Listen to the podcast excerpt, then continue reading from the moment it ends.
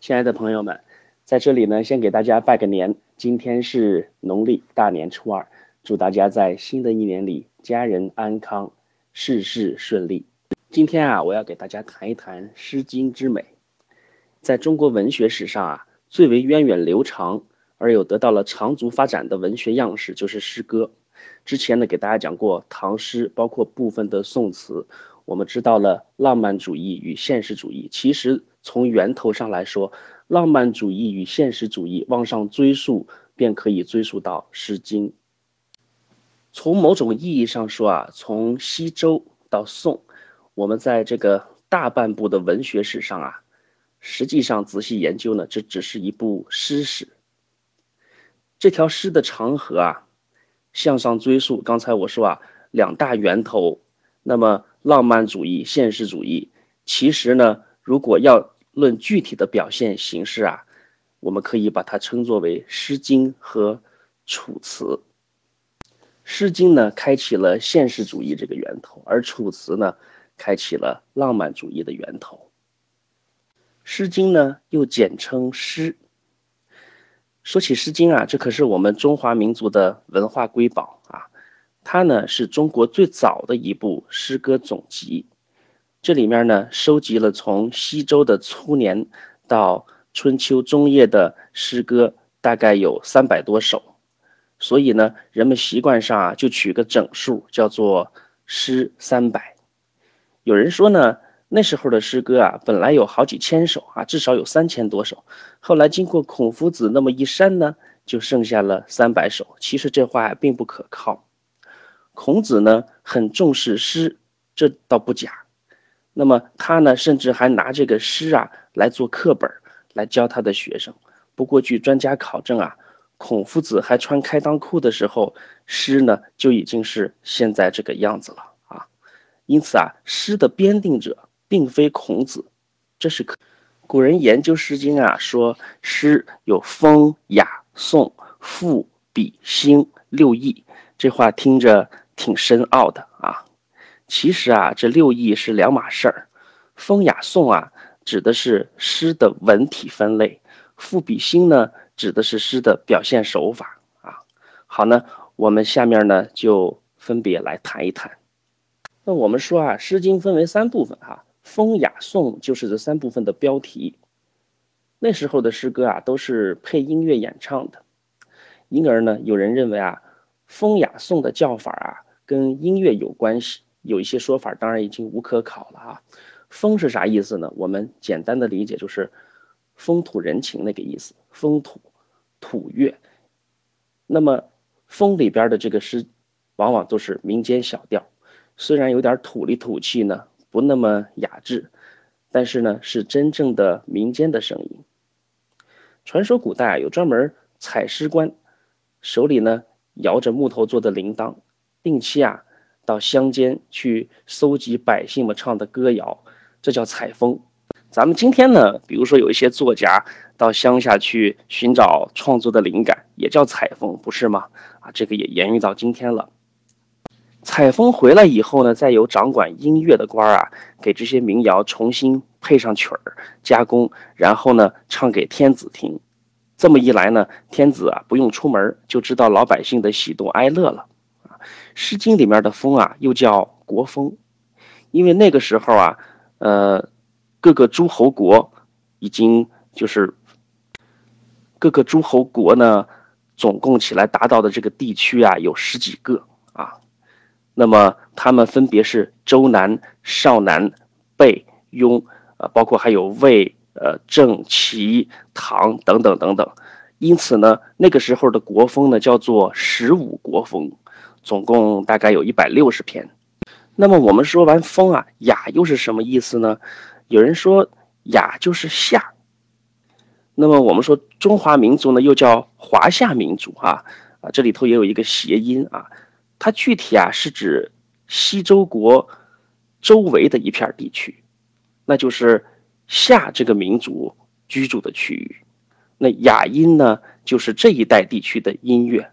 哎，可以看作咱们今天说是北京话，比如说咱们今天的普通话呢，是以北京方言为基础，哎，北方语系为基础的发展而来的一种语言。我们说这个雅呀，就类似于当时的首都周围的官调，它和穷乡僻壤这个土风啊是有挺大区别的。雅呢又分大雅和小雅，这种分别呢大约也跟乐调有关系。大雅、小雅呢总共有一百零五篇啊，呃，几乎呢全是贵族们的作品。啊，诸侯朝会啊，或者贵族宴请宾客喝酒的时候啊，就演唱这些乐歌啊。不过小雅当中呢，也参进了一些民间歌谣。那颂呢，主要就是舞曲了。天子呢，在宗庙当中举行祭祀的时候啊，呃，一面呢表演舞蹈，一面呢来演奏演奏乐曲。那气氛呢，一定是又隆重又庄严。因此呢，颂的等级啊，它在。《诗经》里头是最高的，只有帝王才配得上。颂呢，又有周颂、鲁颂、商颂之分啊，合称三颂，共四十一篇。而《诗经》的风雅颂当中啊，文学价值最高的就是国风了啊。国风里面有非常多的作品，它记录了两千五百年前普通百姓的牢骚、不满、吐槽啊。那么我们说啊，这个吐槽其实是最好的一种文学形式哈。呃，那个时候呢，周王朝啊，以及各个诸侯国横征暴敛，相互攻伐，哈，苦的却是百姓嘛。他们中年劳苦呢，生活没啥指望，眼睁睁的看着不劳而获的领主们呢坐享其成，那心里头呢怨愤没有发泄啊，于是就拿诗歌呢倾吐他们的不平。当然这一部分是吐槽，另外一部分呢还有对爱情的美好追求。比如说我们在国风当中的第一篇《关雎》。关关雎鸠，在河之洲。窈窕淑女，君子好逑。参差荇菜，左右流之。窈窕淑女，寤寐求之。求之不得，寤寐思服。悠哉悠哉，辗转反侧。参差荇菜，左右采之。窈窕淑女，琴瑟友之。参差荇菜。左右芼之，窈窕淑女，钟鼓乐之。这个大致说的意思啊，就是关关雎鸠。关关呢，指的是雄鸟和雌鸟啊一起歌唱，彼此合音时候的谐声词。那么关关雎鸠呢，指的是关雎鸟啊在一起唱歌。关雎呢，一种水鸟啊，有人说呢它是鱼鹰。那么在河之洲。在河心的小舟上，窈窕淑女，好姑娘啊，苗苗条条的样子啊。君子好逑，小哥呢想跟她成双成对啊。那我们说呢，呃，这个呢，明显的是一种乡土小调啊。而且刚才我说《诗经》六艺啊，有风雅颂赋比兴，其实这里头呢就用到了比和兴的手法。比和兴往往是一起用的，有的时候呢合称叫做比兴。呃，比如说呢，怎么去解释这个事儿啊？比如说呢，我们嗯，先说一个题外话，先借一个由头，然后由这个由头呢，引出我们今天要说的这个意思。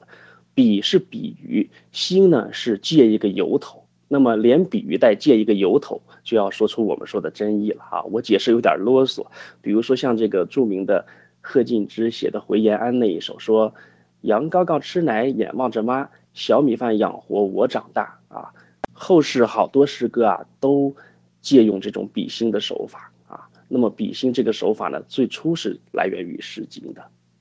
我们说这个关雎鸟啊，嗯，按照老人的说法，关雎啊是双栖双飞啊，离散以后呢也不另外择偶，所以啊它象征着忠贞的爱情。在这个诗中呢说君子啊，肯定是。看到这个小姑娘在河边啊，去采这个荇菜、窈窕的样子啊，嗯，这个小伙呢以君子自慰，啊，从古到今呢，这个才子佳人啊，呃，都是非常好的素材哈，才子佳人的风怀作品啊。总之呢，在这首诗里头呢，我猜想啊，写的是一场单相思。一件还没谱的事儿啊，因为这样呢，这个事儿也很有诗味儿。参差荇菜，参差啊，就是参差不齐的意思。像这个荇菜呢，呃，是水里头长的一种可以入药的野菜，也可以食用哈。参差荇菜左右流之，它飘摇的样子左右摆动啊。窈窕淑女呢，寤寐求之，啥意思呢？就是说晚上想的都睡不着觉啊。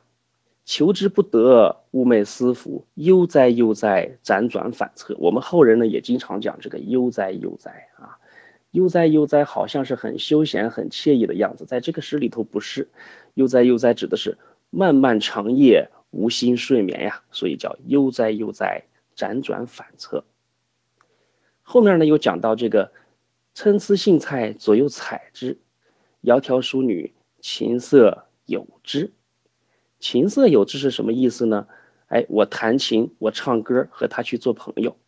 在后面呢是参差荇菜左右芼之，左右芼之和左右采之意思是一样的啊。窈窕淑女，钟鼓乐之。那个时候呢就讲到了，哎呀，将来要迎娶你，给你搞最大的这个仪仗啊，然后呢，呃，用钟鼓呢取悦你。所以呀，这个故事啊，主要讲的是河边儿。一位采荇菜的姑娘引起了可能是一个贵族男子的思慕啊，所以说我说啊，这最像是一场单相思，一件还不靠谱的亲事啊。嗯，有人说啊，这叫触物生情，那我就想起来一首民歌啊，说一来看上人才溜溜的好友，二来看上会当溜溜的佳偶。这个是康定情歌当中的两首哈。呃，此意呢虽然不尽相同，但是这个生活情趣啊，确实有神似之处哈。写这个爱情呢，不仅有关雎，还有桃夭，啊，桃夭这么说啊，说桃之夭夭，灼灼其华。之子于归，一其世家。桃之夭夭，有逢其实。之子于归。一其家室，桃之夭夭，其叶蓁蓁。之子与归，一其家人。这一首啊，我们说的是，你看那个桃之夭夭，桃树丰满茂盛的样子啊，灼灼其华。华呢，在古代通假字啊，通花啊，看它那个繁花满树的样子哈。之子。于归之子啊，就是这个女子啊，与归归是归家的归，归来的归。那么我们说女子出嫁呢，在古人眼里头啊，就是归到了娘家那啊。之子与归啊，出嫁就是归家了，以其世家，这对那家人多么多么好啊！这是多么多么好的事情啊！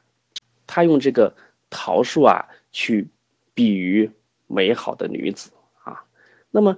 这首诗啊，它是在当时婚礼上头演奏的。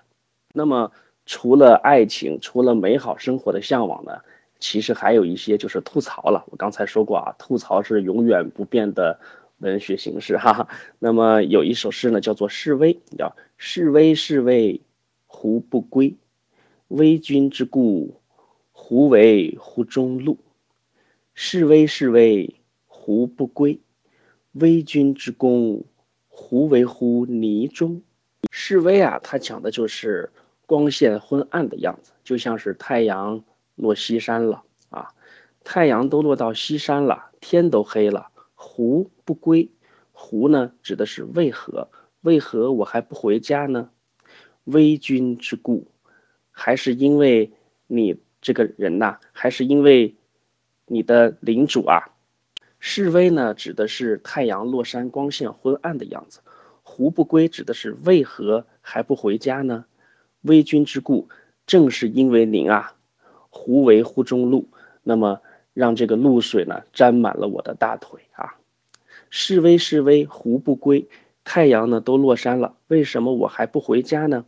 微君之功，正是因为您的贵体呀，胡为乎泥中，我还在泥土里头奔忙啊。这个呢，大家也能听出来，其实是一个干活的人对他领主的一个吐槽。那个时候还是农奴社会哈，农奴唱的歌呢也非常的美哈。呃，在《魏风》里头啊，有一首伐檀这么唱，叫“侃侃伐檀兮，知之何之干兮？河水清且涟漪，不稼不涩。胡取河三百禅兮，不受不猎。胡瞻耳听，又悬环兮，彼君子兮，不速参兮。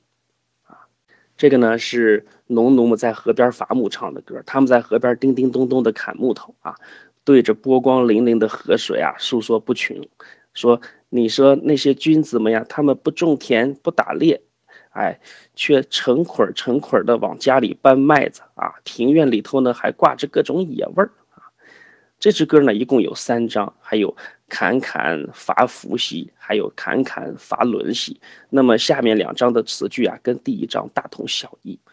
每章的结尾呢，都要重复这么一句话：“彼君子兮，不素餐兮。”说你们这些君子哟，可真不是白吃饭啊！谁都听得出来啊，这个唱歌的人啊说的是反话，实际上他们在向君子们提出抗议呢啊。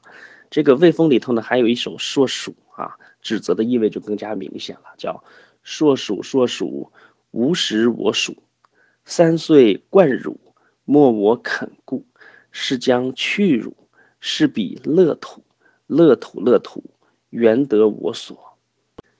这首诗呢，表面上啊是在咒骂那些贪婪害人的大田鼠，实际上呢是影射压榨他们的领主啊。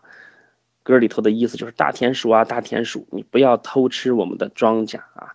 我们侍奉你这么多年，三岁贯汝哈，你呢一点都不肯体贴我们，莫我肯顾，是将去汝，今儿个呀，我们就决心离开你了，是彼乐土，我们去寻找那块世间的乐土。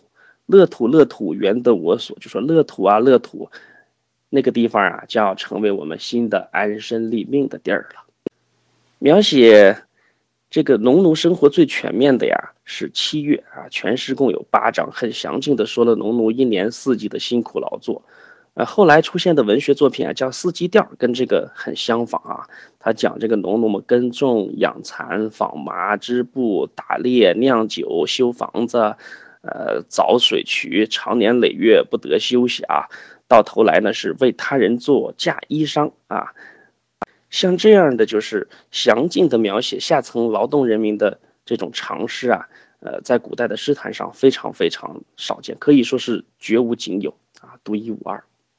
当然了，除了吐槽，其实表达这个青年男女爱慕之情的诗歌啊，呃，在《诗经》里头其实占着很大的比重啊。那么，像刚才读的“关关雎鸠，在河之洲”啊，呃，这首诗呢，曾经孔子听了以后啊，就赞美说，当演奏《关雎》的时候啊，满耳朵里都是音乐的声音，真是好听极了哈。在风当中啊，大都是一些乡土小调；而在雅当中呢，呃，一些史诗占的比重就比较大了。比如说像大雅里头啊，有一首叫《声明》，它就讲述了这个，呃，周民族始祖啊。叫后稷的传奇故事，这个也特别具有神话色彩啊。说后稷的亲娘呢叫做姜元，有一回呢，她到田野里头玩耍，踩在一个巨人的脚印上，就怀孕了，生下了呃后稷。姜元呢把这个没爹的孩子呢扔到了小巷子里头。过往的牛羊呢，不但没有踩死他，还喂奶给他吃。江源呢，又把他扔到冰雪里头，天上飞来一大群鸟呢，来保护他。后继呢，终于就活了下来。后继自小啊就很聪明，专门爱摆弄那些瓜呀、豆呀。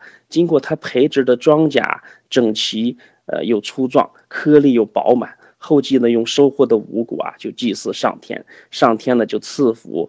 呃，让他保护整个的周民族。哎，这首诗啊，就明显带着神异的色彩啊，但是它让我想起圣经里面耶稣的降生啊，很有意思。类似的史诗呢，还有一些，比如像大雅里头的公牛啊、绵啊、黄蚁啊，还有大明等等。小雅里头呢，有一些专门写这个从军生活的诗歌，比如说采薇啊、出车啊、六月啊。就拿采薇来说吧，就是诗人呢就模拟一个胜利还乡士兵的口吻啊，写他走在回家的路上，心里头呢还没忘记出征的生活，那种生活呢，呃，既艰苦又值得骄傲。这个当兵的呢，懂得不敢走侵略者呢，这老百姓就没有和平的生活。啊，可是离家越近呢，他的情绪啊就越低沉了。于是呢，他就这么唱：昔我往矣，杨柳依依；今我来思，雨雪霏霏。行道迟迟，载渴载饥，我心伤悲，莫知我哀。多么美呀！全章诗呢很长啊，我刚才朗诵的是全诗的最后一章。这个诗里头呢写了春天的杨柳，冬日的飞雪啊，烘托着一种哀婉忧伤的情调。从这个古老的诗篇里头啊，我们深深的体会到可以称作诗的那么一种味道啊。那么现在呢，有很多著名的一些成语，或者是著名的一些华美的词藻啊，都是来源于《诗经》的。比如说“蒹葭苍苍，白露为霜”，所谓“伊人，在水一方”啊。那琼瑶奶奶在写书的时候呢，也从这里头汲取了很多的养分啊。那么在《小雅》里头呢，还有一首诗写的也非常好啊，写的是一个士兵。那么，他的这个名字呢，叫做“禾草不黄”。禾草不黄，何日不行？何人不将，经营四方？何草不旋，何人不观？哀我征夫，独为匪民。匪似匪虎，率彼旷野。哀我征夫，朝夕不暇。有朋者孤，率彼幽草；有战之车，行彼同道。传说啊，这个是周幽王写的啊，什么意思呢？当时呢，正值周朝的末世哈，呃，各地烽烟四起。这首小诗呢，写的就是一个打仗的人那种郁闷的情怀。何草不黄，说什么草能够不枯黄呢？何日不行？哪一天不是在军队里头行军呢？何人不将？谁又不是参军呢？经营四方，来奔走到四方去打仗何！草不旋，何人不关？什么意思呢？什么样的草能不枯萎呢？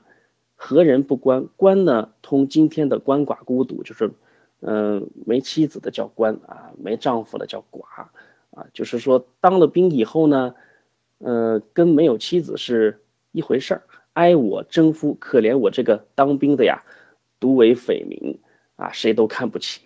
那么读了这么些时间啊，大家听出来了，《诗经》的作品啊，大多数是四言的，也就是说每句啊四个字。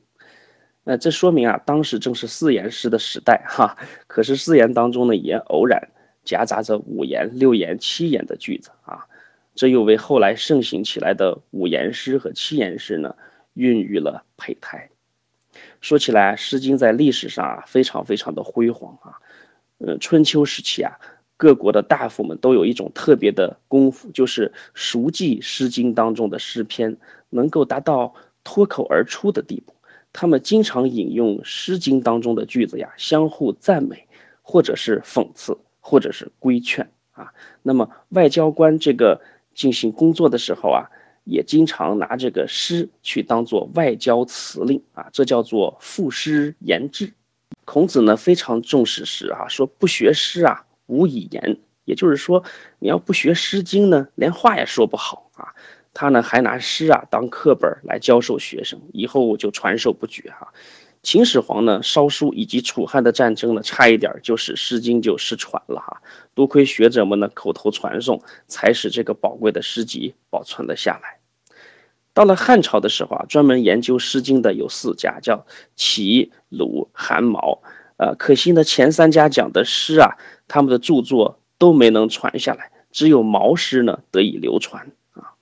那么所谓毛诗呢，指的是对《诗经》的注解啊。那么后人对《诗经》的注解啊，其实有很多望文生义、牵强附会的地方，包括我们今天去，呃，看某《诗经》当中的某些篇章，有一些东西呢，呃，也有争议。对他们的解释，所以我觉得呢，读原著，尽管读的不是那么懂，但是呢，那种美还是能够印在心里面的。